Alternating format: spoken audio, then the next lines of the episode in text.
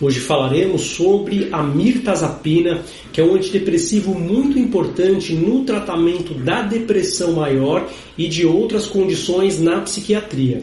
É um remédio que tem uma relevância muito grande porque tem uma característica única, um mecanismo de ação muito peculiar que permite tratar quadros de depressões típicas melhorando, por exemplo, o apetite, ganho de peso, melhorando, por exemplo, a necessidade de dormir bem.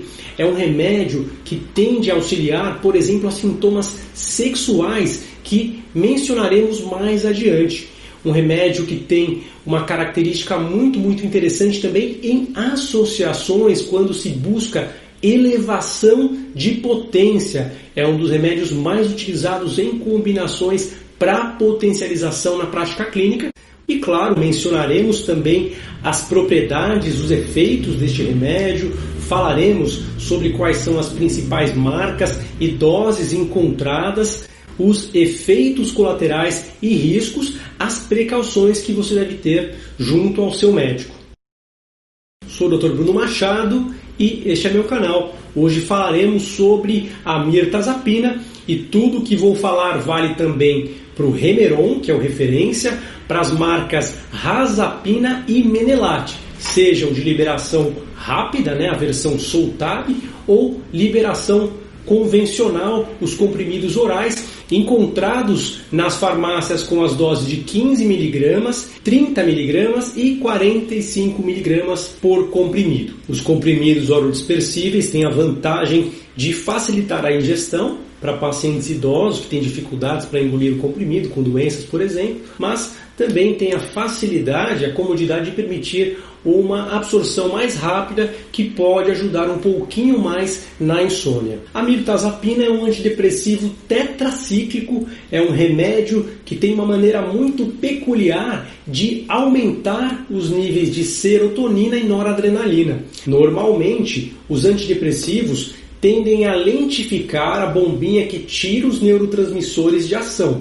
Mas este remédio, no caso, atua em receptores que ficam no neurônio que manda a serotonina e que manda a noradrenalina. E esses receptores têm a propriedade de dizer para o neurônio não mais enviar a serotonina e a noradrenalina. A mirtazapina atua nesses receptores, bloqueando este sinal e deixando autorizado que o neurônio mande mais serotonina e mais noradrenalina. É um remédio que tem uma absorção bastante rápida, o que contribui para o sono, ele deve ser tomado à noite e é um remédio que em pacientes que tomam muitas medicações tende a não trazer problemas, não é um remédio que interfere com outros remédios. Por isso é um remédio usado muito para idosos que usam remédios para outras doenças e também usado em combinação com outros antidepressivos com bastante segurança. A principal indicação, é claro, é a depressão maior, é um antidepressivo aprovado para a fase aguda da depressão, em que se objetiva a remissão, tirar o paciente da depressão, mas também para as fases de manutenção, em que o objetivo é não deixar o paciente recair. E as principais doses com ação antidepressiva vão de 30 a 45 miligramas para a maioria dos pacientes, mas em alguns casos é possível melhores resultados com 15 a 60 miligramas, dependendo do quadro clínico, dependendo do histórico daquele paciente. Como característica muito interessante, é um antidepressivo que tende a começar a fazer efeito mais rápido, principalmente porque ele já vai dar mais sono logo no início e também já tende a abrir mais o apetite contribuindo com a evolução do quadro. É lógico que se a pessoa já tem uma depressão que dá muita sonolência e que traz ganho de peso, em geral não é uma opção tão boa assim. É um remédio que foi estudado com eficácia isoladamente, pode ser tomado sozinho, mas também com muitos estudos em potencialização, especialmente com os antidepressivos duais, mas também com inibidores seletivos, porque tem um mecanismo de ação que se complementam. E isso leva a ações muito, muito poderosas. Por exemplo, a combinação com venlafaxina é uma das maiores potências antidepressivas conhecidas, inclusive uma combinação que se equipara à potência dos antigos antidepressivos Imal, aqueles que eram muito, muito poderosos, mas que também traziam muitos efeitos colaterais. No caso desta combinação, em geral a segurança é muito boa e a tendência a efeitos adversos é muito baixa. Naqueles antidepressivos antigos, o paciente não podia nem mesmo tomar uma tacinha de vinho que já poderia ter complicações sérias, ou até mesmo comer alimentos como frutos do mar poderia gerar uma intoxicação severa por causa da interação com aqueles remédios. Não que não fossem remédios eficazes, eram sim muito potentes, mas Hoje o uso é bastante restrito, dados esses problemas que acontecem no dia a dia do paciente, inclusive restringindo muito a alimentação, a dieta. Então, uma maneira de atingir uma potência muito alta,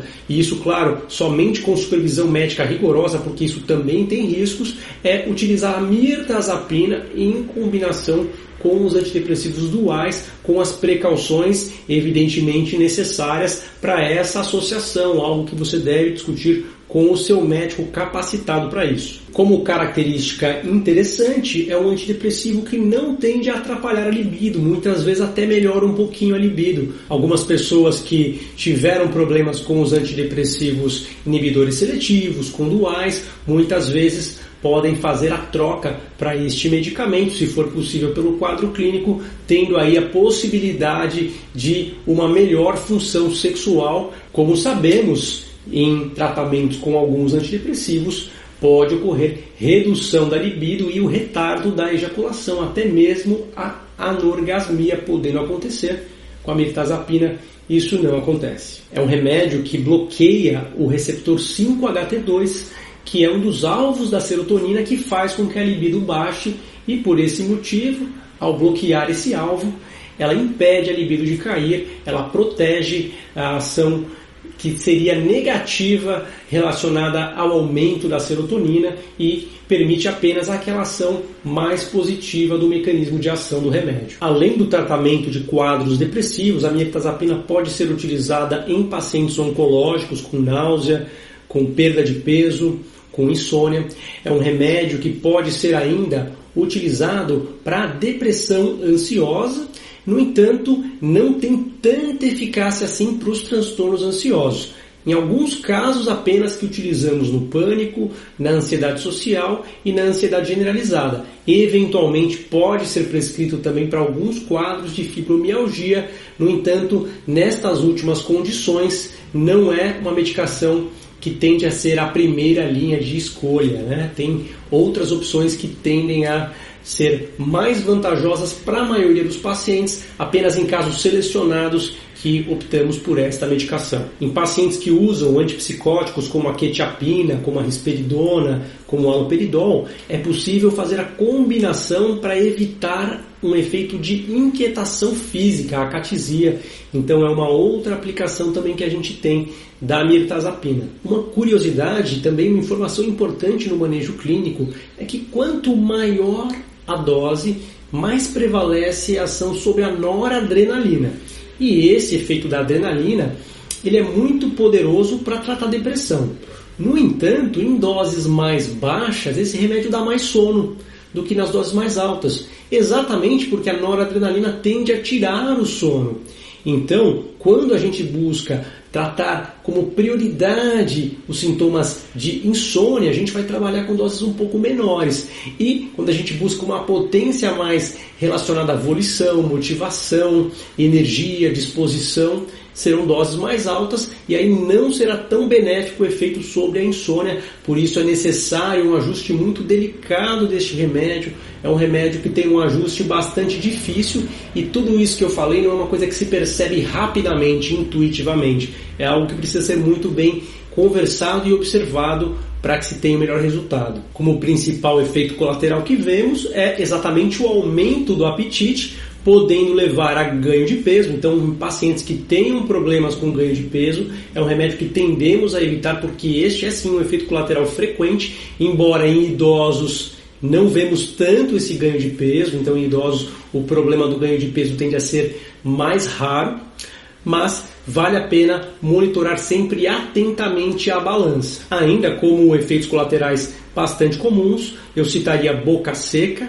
intestino preso, sedação diurna e tontura, dentre outros efeitos colaterais que estão na bula, que são mais raros, mas que podem eventualmente acontecer Claro que não significa que você terá efeitos colaterais, nunca mude o tratamento sem antes discutir com o seu médico. Como precaução, como em muitos antidepressivos, pode haver a síndrome de retirada, este é um destes, e realmente em doses altas. Se o paciente interrompe abruptamente, pode acontecer bastante mal-estar, tontura, irritabilidade, até mesmo sintomas gastrointestinais, enfim, não recomenda-se interromper repentinamente, sempre deve ser feita uma redução gradual conversando com o seu médico. Claro, é um remédio que dá sonolência, então cuidado ao operar máquinas, deve ser evitado, por exemplo, dirigir, especialmente no início do tratamento, mas mesmo durante o curso do tratamento, muitas vezes é necessário, em alguns casos, evitar por completo qualquer operação de máquina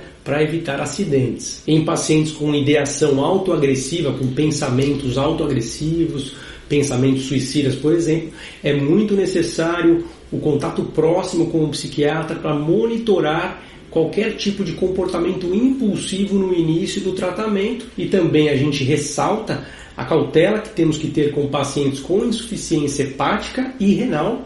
Nestes pacientes é necessário o ajuste de dose e um monitoramento bastante rigoroso. Como contraindicações absolutas, não pode fazer uso em hipótese alguma. Se estiver usando um IMAL, né, um antidepressivo IMAL como o Parnat, com intervalo de 14 dias de margem de segurança entre um e outro, e Além disso, a gente também sabe que pessoas que tenham hipersensibilidade não devem fazer uso, pessoas que tenham tido, por exemplo, reações alérgicas a este medicamento não devem fazer uso da mirtazapina. Na gravidez e na lactação, na amamentação, não está recomendado o uso deste medicamento via de regra, ele deve ser evitado. É um remédio categoria C que só pode ser usado quando o benefício for maior do que o risco. Então, somente em situações especiais o médico irá prescrever este tratamento. É um remédio que não costumamos usar também em crianças, porque, novamente, a segurança nessa população não é muito bem estudada ainda e aparentemente não existe grande vantagem frente a outros medicamentos, mas nos idosos com certeza uma boa opção por não interagir com outros medicamentos, por em geral não trazer ganho de peso, por normalmente trazer boa tolerabilidade, por melhorar a insônia, que é uma grande queixa frequente dos idosos. Então, um remédio que tende a ser muito positivo no tratamento da depressão do idoso, Claro que sendo aí necessárias as precauções para o uso de um psicotrópico no idoso, sempre com doses muito comedidas, muito cautelosas, sendo cuidadosamente levadas para que o idoso possa ter realmente uma adaptação adequada. Sempre lembrando que o objetivo aqui é que ninguém venha a se automedicar, mas ter boas informações confiáveis, né? uma fonte adequada de informações para que possa conhecer mais sobre este e outros tratamentos. Vou ficando por aqui. Se você está gostando do conteúdo, siga o canal, curta o vídeo e, claro, compartilhe o vídeo com alguém de quem você goste bastante. Um abraço. Tchau, tchau.